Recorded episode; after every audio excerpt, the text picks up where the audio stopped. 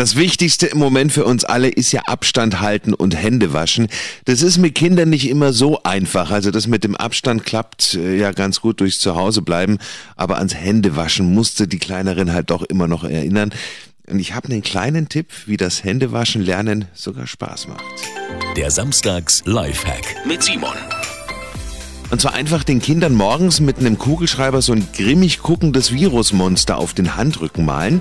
Und wenn das Virusmonster bis abends abgewaschen ist, dann haben sich die Kinder die Hände gründlich genug gewaschen den ganzen Tag.